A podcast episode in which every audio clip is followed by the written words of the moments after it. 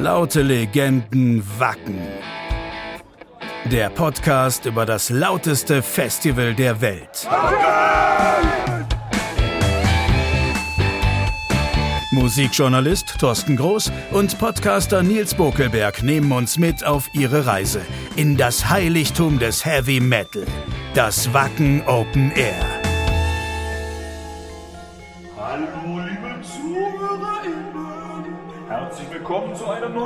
Folge des Podcasts Laute Legende Wacken. Heute wollen wir uns ansehen, wie weird Wacken wirklich werden wird. Uh. Huch, Nils, was los? Wieso schwebst du da an der Decke? Oh, hallo Thorsten! Ich versuche mich unserem heutigen Thema anzupassen. Es soll doch heute um alles Seltsame gehen. Das ist übrigens Thorsten Groß, liebe ZuhörerInnen. Er macht mich wackend fit. Wow. Mm, Ja, Nils, aber so wie du dich da gerade aufhörst, brauchen wir ja noch mindestens 20 Folgen dafür und so viel Zeit haben wir leider gar nicht. Uh, Zeit. Zeit ist doch nur ein Konstrukt, oder? Existiert Zeit wirklich? Existiert Raum? Existiere ich überhaupt oder du? Oder ist alles nur eine Illusion? Okay. Also, bis unser Schlossgespenst hier sich wieder beruhigt hat und zurück auf den Planeten Erde kommt, mache ich hier einfach mal weiter in der normalen Menschenwelt. Vielleicht schaffst du, lieber Nils, es ja zwischendurch auch von der Decke wieder runterzukommen. Denn wir reden heute über all die kleinen und großen Spinnereien, die Wacken so besonders machen. Sozusagen Weird Wacken. Denn auch das gehört zur Wackenmagie dazu. Und auch dafür haben wir wieder eine Menge GesprächspartnerInnen, die ihre eigenen Erfahrungen mit besonderen Situationen bei Wacken gemacht haben. Und das alles nur, um Nils, der da oben an der Decke hängt, wackenfit zu machen.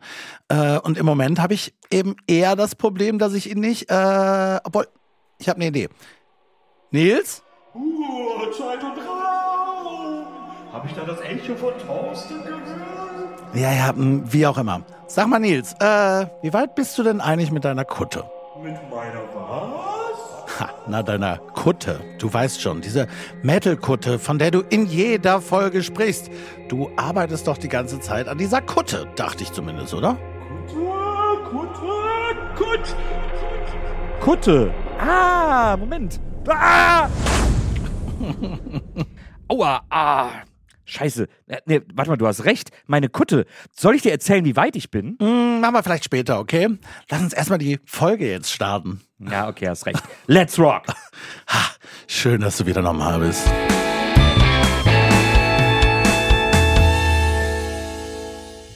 Also Nils, wenn man überlegt, was an Wacken merkwürdig ist, was fällt dir da als erstes ein? Äh, äh, Bier. Hm, nein, gehört dazu, aber ist noch nicht merkwürdig. Weiter. Ähm, äh, äh, Moshpit. Nein, Ähm, ähm, ähm, äh, äh, Headbang. das sind Wacken-Standards. Das ist alles vollkommen normal da. Ja, äh, Gitarrensolos. Nils, du zählst wirklich nur Sachen auf, die für Wacken vollkommen normal sind. Mann, unter Druck kann ich nicht so gut. Also gut, pass auf, kein Problem. Ich habe hier einen älteren Fernsehbeitrag von RTL über eine der ganz großen Wacken-Besonderheiten. Wir gehen da mal mitten rein. Die 14-jährige Giovanna, born in Wacken, tritt abends mit der Feuerwehrkapelle auf. Extra für uns spielt sie im heimischen Kuhstall einen ihrer Smash-Hits. Wacken rockt und sie bleibt cool. Es ist eigentlich sehr witzig, wenn die Leute da ankommen und einfach die Musik hören. Was anderes ist es ja für die. Also mir gefällt es dort. Punkt 19 Uhr geht dann endgültig die Post ab. Das Rumtata der Firefighters beginnt und die Metalmasse ist nicht mehr zu halten.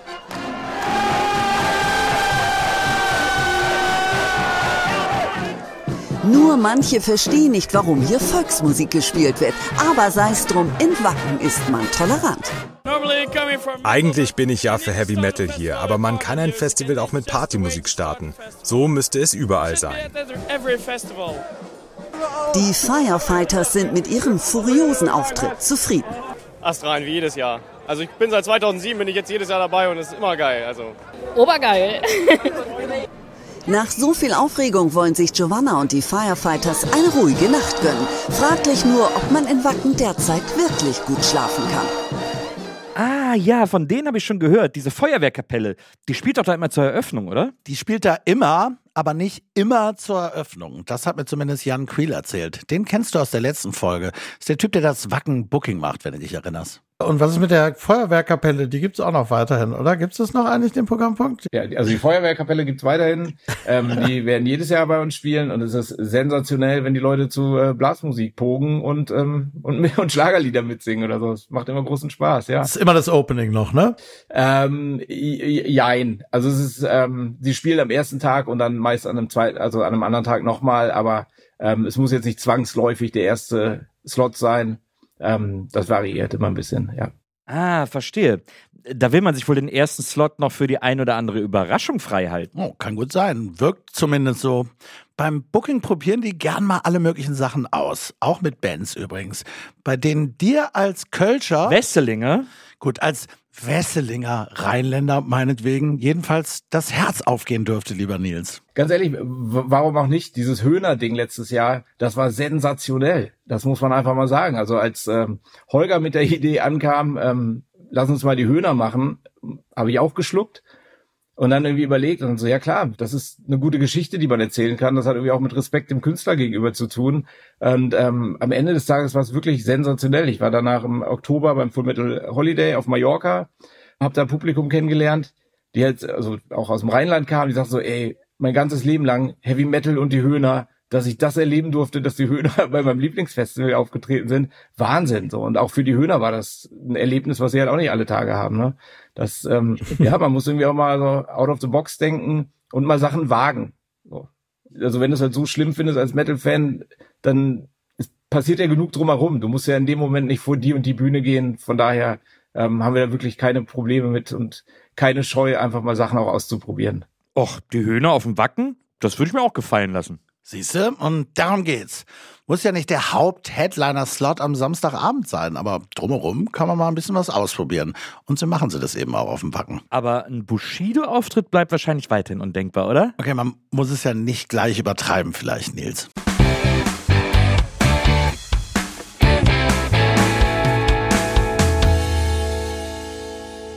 Ansonsten ist das, wenn du da in Wacken bist, äh, das ist ja einfach lustig, diese Landstraße und dahinter diese endlosen Felder. Ich war halt sozusagen total angezündet von, kann man ja auch nicht oft genug von erzählen, von dem Film Full Metal Village von Sun, ja. jo, Sun Jung Jo. Also dadurch ist Wacken ja komplett geworden. Du hast immer Wacken gehabt und auf einmal gab es die Doku über das drumherum. Und das ist ja wie so Yin und Yang auf einmal. Mhm. Dadurch war das dann durchs Dorf zu gehen mit diesen ganzen Leuten, das also im, sag mal, im Unterbewussten war bei mir wie so eine Zuhause angekommen sein. Ähm, Thorsten, was bin ich da hörend? Das, mein lieber Nils, ist Charlie Hübner, fantastischer Schauspieler und Metal-Fan. Und der hat vor ein paar Jahren mal eine Doku über Wacken gemacht, bei der er mit seiner Polizeiruf 110-Kollegin Anneke Kim Sarnau das Festival besucht hat. Und davon hat er mir erzählt, als ich ihn kürzlich in Hamburg getroffen habe. Ich ging dann da mit ihr und die Fernseh, die Leute rannten um uns rum mit den Kameras und es war einfach ein ganz stiller innerer Frieden, obwohl es ja sehr laut ist. Und dann kommst du auf dieses riesige Camping Places da, das, sind ja, das ist ja fast dreimal so groß oder fünfmal so groß wie das eigentliche Festivalgelände.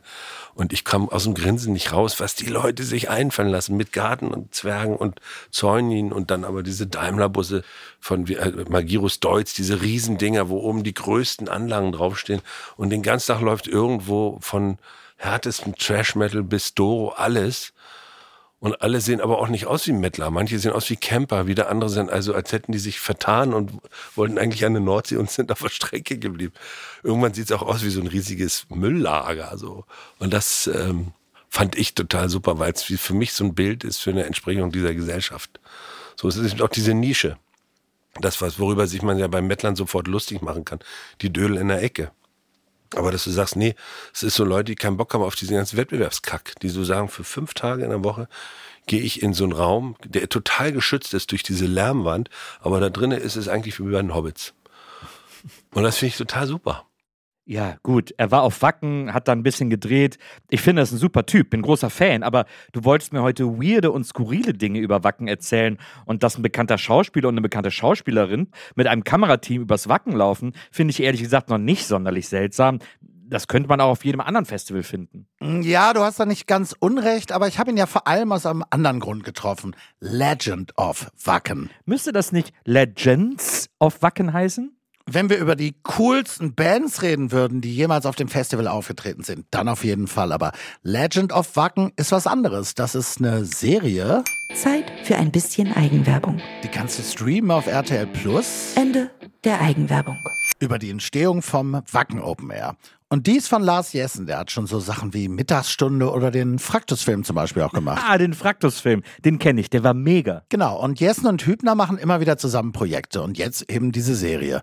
Und darin spielt Aurel Mantei den Wackengründer Thomas Jensen, mit dem wir hier im Podcast ja immer wieder mal sprechen und Charlie Hübner spielt in dieser Serie seinen Co-Gründer Holger Hübner. Und dann kommt noch Uwe Hübner zur Tür rein und moderiert die Hitparade. Knaller Gag mal wieder, Nils. Äh, aber nein, diese Namensgleichheit ist Zufall. Hübner ist jetzt ja auch ehrlicherweise nicht der seltenste Name in Deutschland. Jedenfalls, das Besondere an der Produktion war natürlich, dass sie auch auf dem Festival selbst drehen mussten letztes Jahr. Und da waren Hübner und Mantei natürlich im Kostüm, verkleidet als Hübner und Jensen. Und da sind die ein oder anderen Metal-Fans bisschen durcheinander gekommen, was dann ab einem gewissen Punkt auch egal war, wie mir Charlie Hübner erklärt, weil Wacken eh eine Wunderwelt außerhalb unserer normalen Welt sei. Naja, das hat für mich damit zu tun, dass man sagt, es gibt das so in der Märchenwelt, dass man zu dem Prinzen sagt, du musst auf die Schlucht zu gehen, zu dem brennenden Haus, durch den Wald durch und wenn du dich umdrehst, passiert dir was. Du darfst dich nicht umdrehen. Also man geht in was rein, wo sozusagen jeder bürgerliche Mensch erstmal sagt, das ist, das ist für mich unsortiert, ist viel zu laut und macht mir Angst. Und wenn du dahinter bist, also allein die Hörerfahrung, glaube ich, psychologisch macht viel mit dir, aber wenn du dann dahinter bist, ist einfach wie ein anderer Raum, wie das Elbenland, kannst du auch sagen, wenn die da, also.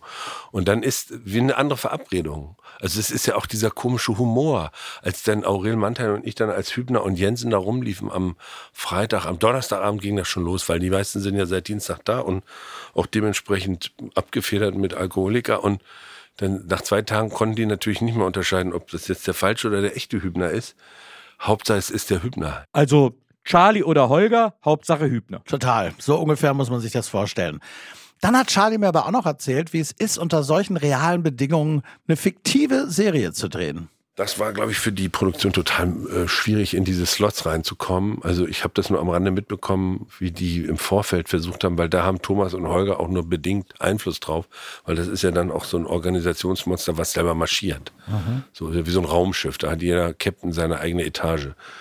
Und äh, da war es schon so, glaube ich, dass sie rausfinden mussten, wann, in welchem Umbau, von welcher Band zu welcher Band können wir welche Szene, die wir dramaturgisch brauchen, machen.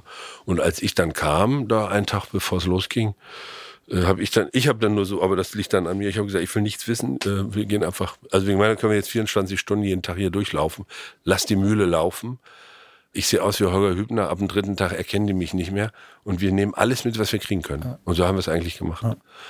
Für die Orga war es, glaube ich, ein harter Stuff und sicherheitstechnisch auch, weil du musst dir so ein Team immer safe da durchkriegen. Also hast du da 20 Leute mit auf der Backstage stehen oder fünf? Also habt ihr aber auf jeden Fall nichts gefährlich, so im Getümmel ganz viel mitgenommen. Auf jeden Fall. So weiter, ne? Ja, super. Ja, auch die Eröffnungsrede haben Holger und Thomas erst die in Wirklichkeit gemacht, dann hat Thomas am Ende gesagt, also jetzt passiert das, was gerade passiert, ist gleich normal. Das sind wir aber nicht, aber ihr müsst so tun, als ob wir das sind, weil das sind Freunde von uns, die machen eine Serie über uns. 90.000 Leute. Yeah! Und danach habe ich noch eine kleine Überraschung. Aber alle hier bleiben, kurz filmen, Hollywood, ja? Spielberg muss noch was drehen und dann geht er los. So, und damit war der Nagel gesetzt und Aurel hatte vorher so, boah, Alter, jetzt vor 90.000 Leute so eine Speech halten und so. Ich habe ja Holger Hübner gespielt, ich musste ja mit dem Handy so mal angehen. Und dann, dann war es wirklich berauschend. Das ist äh, geil. Ich meine, man kennt es vom Theater, ist nur mal 90. Ne? Ich glaube, ich löse noch mal kurz auf. Das war kurz die Filmszene. That was the picture scene. Ja, aber bei Publikum ist Publikum auch so ein bisschen, oder? Ich weiß nicht, wie es für dich ist, aber so. so. Nee, es ist anders, weil die viel mehr, also das ist viel mehr Interaktion. Im ja. Theater spielst du und es gibt sozusagen eine indirekte Interaktion. Also eine gute Pointe setzt du und dann lachen die. Da ist es ja wirklich so, wacken, wacken, hey, hey. Also es ist wirklich, ja. und das ist dann auch für Schauspielerkörper einfach doch nochmal ein anderer Spaß. Also ich habe da total Spaß dran. Mir macht das riesen Laune. Okay, ja, das, das, das verstehe ich. Das macht bestimmt Laune. Total. Und wie das vom Publikum aus gewirkt hat, das hat uns Ingo von den Donuts erzählt. Die kamen quasi auch wirklich angekündigt von äh, Jensen und seinem Kompagnon, quasi als Jensen und sein Kompagnon auf die Bühne. Es war halt wirklich so, ne, die, die großen Honcho-Senseis vom Wacken kamen raus, äh, in, seinem, in diesem typischen Deutsch-Englisch, Hello everybody, we hope you have a great time at Wacken. And now we present ourselves. Und dann kamen halt irgendwie Hübner und, und der andere Schauspieler halt dann raus und sahen halt wirklich original genauso aus. Es war halt sehr, sehr lustig, das äh, so anzusehen. Und dann irgendwie habe ich schon gedacht, das gibt's doch gar nicht, dass das jetzt hier gedreht wird. Zwei oder drei Stunden später stehen wir wieder so im Infield und dann wird auf einmal ein Tatort da gedreht. Und dann haben die quasi im Publikum ein Publikum gecastet, was für eine Tatortszene abgehen sollte, vor so einer Nachfolgeband von In Flames oder so. Ultra weird. Ach, die haben da noch was anderes gedreht? Ja, sieht so aus. Wacken, ey. Das Hollywood des Nordens. Und auch wenn es nur aus der Entfernung war, fand Ingo das aus einem anderen, ganz bestimmten Grund cool, vor allem Charlie Hübner zu sehen. Fand's natürlich total geil, weil ich konnte das nämlich dann meiner Tochter erzählen, dass ich Charlie Hübner gesehen habe, weil meine Tochter wiederum ist großer Fan von diesen Honey und Nanny Filmen und da spielt er ja auch mit.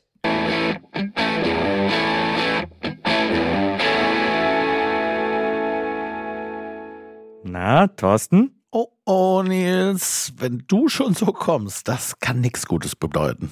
Es ist mal wieder Zeit für ein Wackenspiel. Müssen wir jetzt wirklich in jeder Folge irgendein Spiel machen? Das passt doch gerade irgendwie gar nicht. oder? Was? Das passt gerade super. Denn das Spiel heißt, pass auf, MetTL Plus.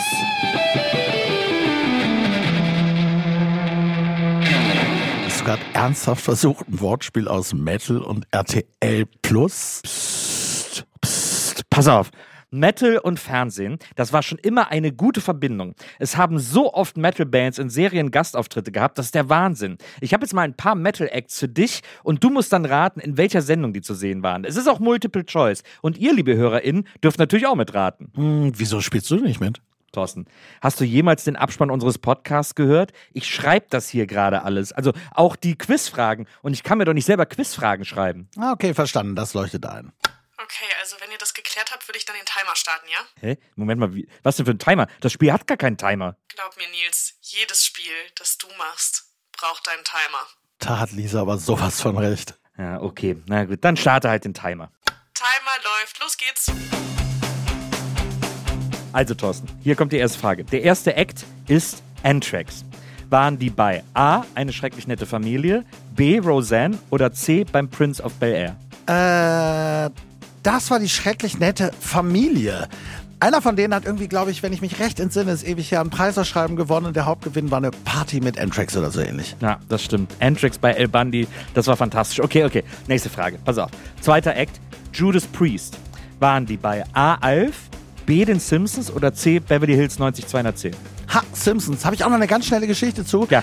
Judas Priest wurden als Death Metal bezeichnet in der betreffenden Folge. Daraufhin gab es einen Shitstorm aus der Metal-Community, weil Judas Priest natürlich alles Mögliche sind, aber nicht Death Metal. Und in der darauf folgenden äh, Folge, was viel über die Simpsons-Macher und deren Humor sagt, wurde das dann aufgelöst, indem Bart zur Strafe an die Schultafel irgendwie 300 Mal den Satz Judas Priest is not Death Metal schreiben musste.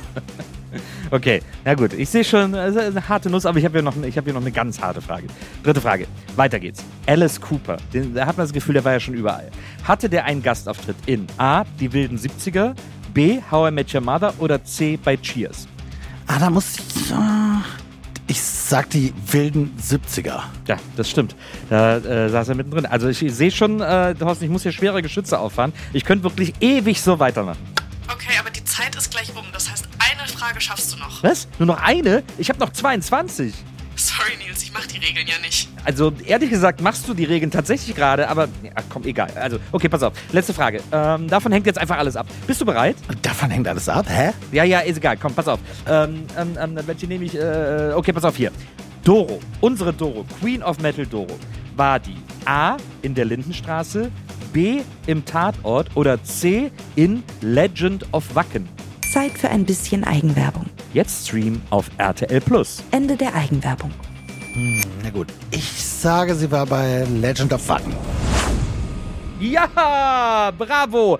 Alles richtig. Du bist der Metalhead des Tages. Yippie! Ich fand übrigens stark, dass alle Bands aus deinem Spiel schon mal auf Wacken aufgetreten sind, Nils. Du scheinst also schon ein bisschen was gelernt zu haben in den letzten paar Folgen. Sieht so aus. Das mal kurz dazwischen.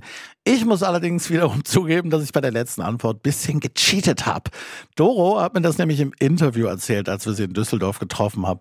Und wenn ihr die Serie noch nicht gesehen habt, liebe HörerInnen, Achtung, da kommt jetzt gleich ein kleiner Minispoiler. Wenn ihr die nicht hören wollt, einfach skippen so für eine Minute. Letztes Jahr haben wir bei dem äh, Film haben wir ja mitgearbeitet, kann man nicht sagen. Also wenn man auf der Bühne steht, ist es eigentlich das höchste der Gefühle. Und äh, ja, wir haben da einen Song dann beigesteuert. Also All for Metal ist es. Und äh, es ist gegen Ende des Films, ähm, es wird dann ganz dramatisch. Und der, der den Thomas Jensen spielt, das war ein grandioser Schauspieler und auch der Charlie Hübner spielt ja den Holger Hübner. Also Mhm.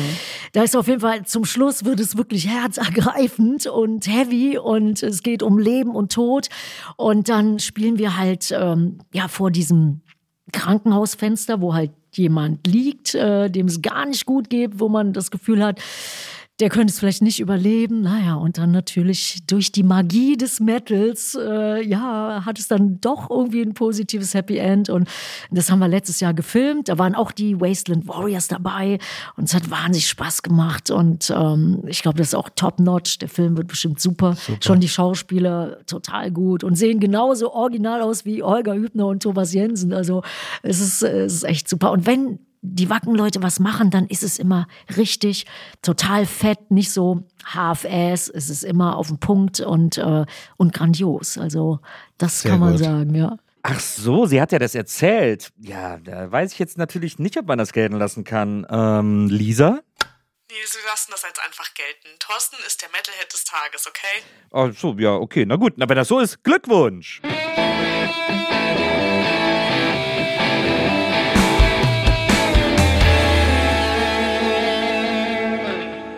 Während die Metal-Fans in Wacken schon in Partystimmung sind, geht es hier im Seniorenheim Hohenweststedt noch etwas gesitteter zu. Ich war schon zweimal da. Es hat mir viel Spaß gemacht, mit jungen Leuten zu reden. Ja, freue mich sehr. Das ist ja nun das vierte Mal heute. Auch wenn die meisten Heimbewohner schon über 80 Jahre alt sind und die Musik nicht ganz ihren Geschmack trifft, das Wacken Open Air ist seit vier Jahren ein festes Ausflugsziel. Die Bewohner fragten dann die Senioren, sagten, Mensch, wie sehen die aus? Sie sind alle schwarz gekleidet, wo wollen die hin? Und dann kam so das Gespräch über Wacken. So unheimlich die Heavy Metal Fans auf den ersten Blick aussehen, Berührungsängste hat hier niemand. Mir gefällt das hier. Ich sag, ich habe das ja noch nie so erlebt, nur im Fernsehen. Ne? Ich muss sagen, dies das mehr. Da nimmt man den 120 Dezibel lauten Metal gern in Kauf. Auch für Altenpflegerin Marie Sievers ist der Ausflug eine echte Abwechslung zu ihrem Alltag im Seniorenheim. Warm ist es ja heute, ne? Also von daher. Aber sonst bringt Spaß. Ich finde das schön. Also das ist, ist doch mal ein anderes Bild der Altenpflege, denke ich. Ah, das gefällt mir aber gut. So eine Altersheimfahrt nach Wacken wie in dem RTL-Beitrag, so möchte ich später auch mal betreut werden. Wir alle, Nils, wir alle. Aber weißt du, was noch so bemerkenswert an Wacken ist? Wie vorbildlich die Fans mit dem Gelände umgehen. Also von anderen Festivals kennt und hört man ja, dass die zum Teil einfach die ganzen Zelte und das ganze Kladderadatsch da lassen, äh, wenn sie nach Hause fahren, weil sie das alles vorher billig gekauft haben. Und zwar so billig, dass es sie nicht stört. Das stimmt bei anderen Festivals. In meiner Familie gab es übrigens das kurz als Einschub mal den Running Gag von den sogenannten Kackzelten, die die Leute auf dem Gelände des Fusion Festivals dem Namen gemäß verwendeten und anschließend, nun ja, stehen ließen, ungereinigt. Wie lieb. Allerdings weiß ich das nur vom Hören sagen. Vielleicht auch Quatsch. Aber egal. Beim Wacken gibt's Leute wie Insa Trede. Übrigens nicht verwandt, das ist wichtig, mit dem berühmten Wackenbauer Trede. Und Insa Trede und ihr Team überlegen sich, wie sie es so attraktiv wie möglich machen können, dass die Leute ihren Müll auch wieder mitnehmen und sind dabei ziemlich erfinderisch. Wir bitten, bitten wirklich darum, alles wieder mit nach Hause zu nehmen, was man auch mitbringt und die Fläche sauber zu hinterlassen. Dafür stehen überall, auch wenn man Müll hat, Müllcontainer bereit. Wir haben Trashmobile, die die ganzen Tage über die Flächen fahren und Müllsäcke einem abnehmen und auch neue Müllsäcke ausgeben.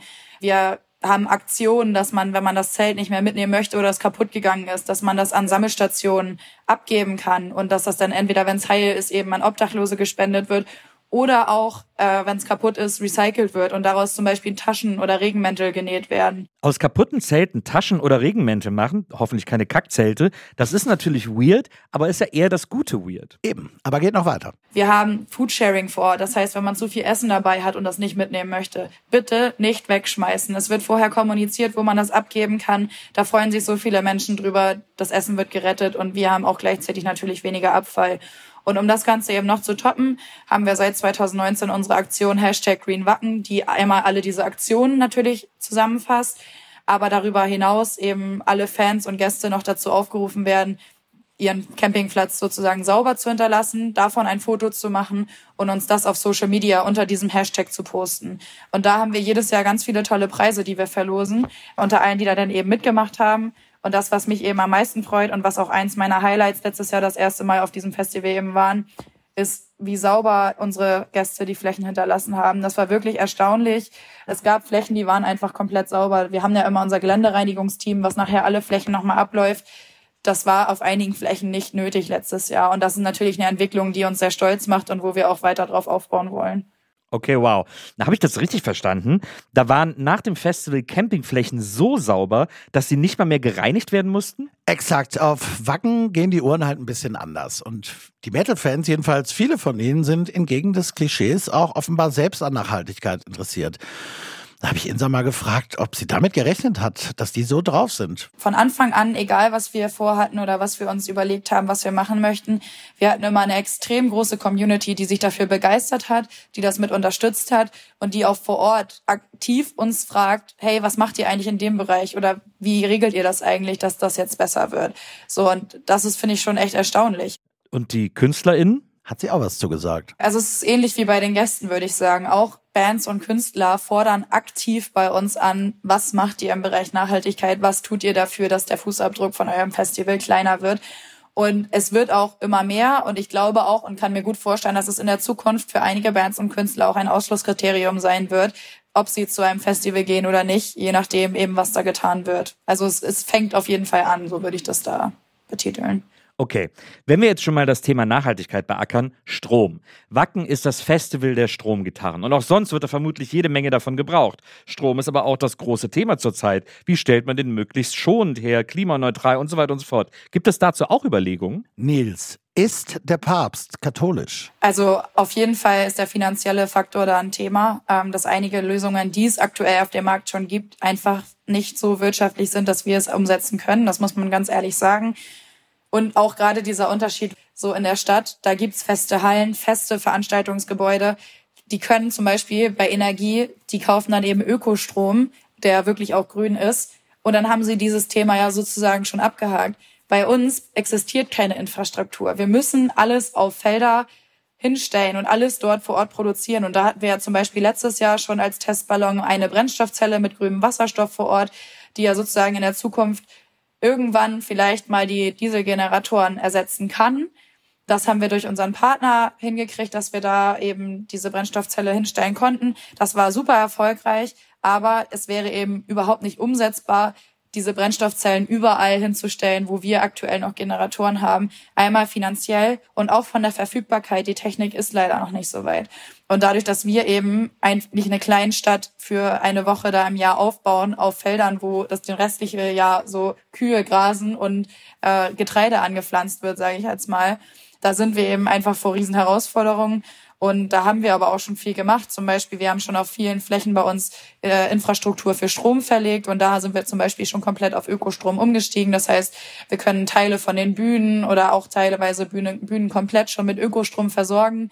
Aber der Weg ist eben sehr weit und wir besitzen ja auch nicht alle Flächen, sondern dass wir arbeiten da ja mit den ganzen lokalen Landwirten zusammen. Und man kann natürlich auch nicht 400 Hektar Fläche aufbuddeln und da überall Strom verlegen, wenn man es drei Tage im Jahr braucht. So. Die würden sich bedanken. Genau, so. Und dann muss man eben alternative Lösungen Ja. finden. Und da befinden wir uns gerade eben in der Entwicklung. Wir gucken auch, was mit Solar möglich ist. Und das ist eben aktuell der Stand. Ach, wie cool. Das ist wirklich das gute Weird.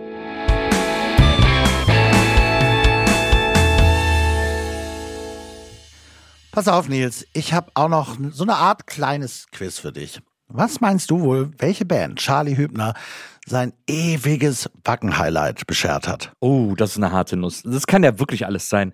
Ich glaube, metalmäßig ist der Mann überall zu Hause. Er hat auf jeden Fall echt ein breit gefächertes Metal-Wissen, das stimmt. Also einerseits traue ich ihm natürlich irgendwas ganz Klassisches zu. Andererseits macht er so den Eindruck, als könnte ihn das wenig beeindrucken und er entscheidet sowas nur aus dem Bauch heraus. Das ist schwierig. Kleiner Tipp an der Stelle, er hat ein Buch über die Band geschrieben. Er ist also auch. Ganz genau. Letztes Mal war doch Max Jakob Ost bei uns und dieses Mal ist es eben Charlie Hübner. Auch für ihn war der göttlichste Moment auf Wacken ever Motorhead. Das Konzert von Motorhead war natürlich schon mega geil. Also für mich war es einfach super, diese 35 Minuten. Äh, einfach weil du, wenn du so lange, also das waren ja zu dem Zeitpunkt 30 Jahre, Lemmy im Kopf hast. Und dann steht er da. Und vorher waren wir ja auch im Backstage-Bereich und Mickey war ja dann bei uns. Lemmy haben wir nur so auf drei Meter Entfernung gesehen. Ähm, das, ist, das ist ja einfach psychologisch total interessant, was dann an Ausschüttung passiert an Hormonen. Auf einmal gibt es diesen Abgleich. Und er war in dem Fall, oft ist er ja so mit Promis, dass das dann auch so eine Enttäuschung mitschwingt oder so. In dem Fall war es wirklich noch besser als äh, gedacht, weil Ja. einfach, das ist eine Aura von Coolness und gleichzeitig Offenheit an Destruktion. Also der hat ja auch zu der ganzen Destruktion total gestanden und Kaputtheit, dass er, der ist auch am Ende, wenn die ganzen letzten Interviews im letzten Jahr dir anguckst, da hatte er noch von Swans mit dem Gitarristen noch so Nummern gemacht mit so einem mexikanischen Hut auf und so, wo er wirklich nur noch ein Strich ist und das auch so ausgestellt. Das ist, wenn man das philosophisch betrachten will, ist das total, ehrlicher geht's nicht. Das ist Verfall. Das ist Rock'n'Roll, das ist Verfall und das meint Rock and Roll, also runtereiern, bis alles weg ist. Und das war äh, sozusagen auf der Ebene für mich äh, fantastisch. Deswegen war es eigentlich, ich finde es mittlerweile fast geiler, dass ich so ein Motorhead-Konzert gesehen habe, weil die anderen kann ich mir mit Technik alle nach Hause holen und dann, ja, wärst du in Helsinki gewesen, boah, was eine Mühe dahin zu fliegen, wäre sicher auch geil gewesen.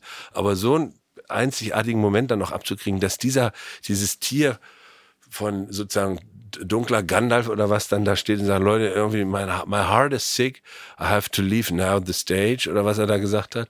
Das ist so stark, dass einer dann nicht versucht durchzuhalten, wie so ein fleißiger Bankkaufmann sagt, ich muss aber bis 16 Uhr meine Arbeit machen. Im Er nicht sagt- Baden-Württemberg. Nee, eben nicht, sondern er sagt, geht nicht. Ich, die Pumpe ist, uh, my friend has said I have to die. Also, Rest in Power, Lemmy, aber das ist ja schon crazy, wie viele Motorhead auf dem Wacken beeindruckt hat, oder? Total, das war wohl eben irgendwie diese rohe, unverfälschte Energie von Motorhead, die die Leute in ihren Bann gezogen hat. Ich glaube, weil bei Lemmy der Punkt sozusagen, worin er sich zum Beispiel von Biff Byford oder auch Bruce Dickinson oder so unterscheidet, oder letztes Jahr habe ich ja Judas Priest mir dann auch nochmal gegeben, weil Judas Priest ist total wichtig, in, auch für die ganze queere Szene, wichtig Total. das so, dass er diese Balance raus hatte zwischen Show, also Maskerade, diesen ganzen Nazi-Scheiß und diese ganzen Südstaaten, mit, also die ganze Unmenschlichkeit sozusagen an sich rangehängt hat und man immer ja auch diese Ambivalenz gerne aufgeklärt haben wollte, aber das versteht man ja als Deutscher nicht, wie so äh, englische Komiker da drauf gucken. Kann man nicht nachvollziehen, Gott sei Dank. Und das andere war aber diese totale Authentizität. Das gelingt ja nur ganz wenig, auch in der Schauspielerei ganz wenigen großen Künstlern oder in der Kunst ja auch, wo Mhm. das beides gleichzeitig schimmert. Das ist, und das ist ihm, ich glaube, weil er einfach immer auf Speed war, gelungen. Er war einfach immer neben der Spur. Und dadurch war er immer in der Maskerade und im echten Leben. Er war immer unscharf. So wie die Musik. Also, schöner kann man die weirde Magie von Motorhead wohl kaum beschreiben. Und Lemmy wird dir dafür, dass du gerade von der Magie von Motorhead gesprochen hast, vermutlich die Fresse polieren, Ja, ganz okay. ehrlich. Und er hätte wirklich völlig recht damit.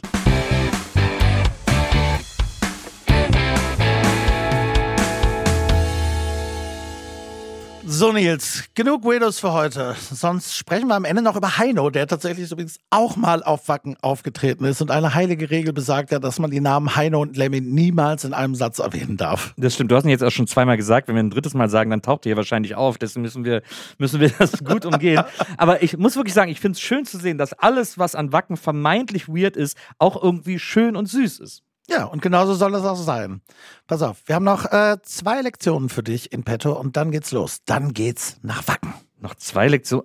äh, Ist das jetzt Nachtfahrt und Autobahnfahrt oder was? Hm, sagt der Typ, der noch nie einen Führerschein gemacht hat. Psst. Äh, egal. Nächstes Mal kommt jedenfalls eine sehr wichtige Lektion, nämlich was man auf Wacken alles verkacken kann.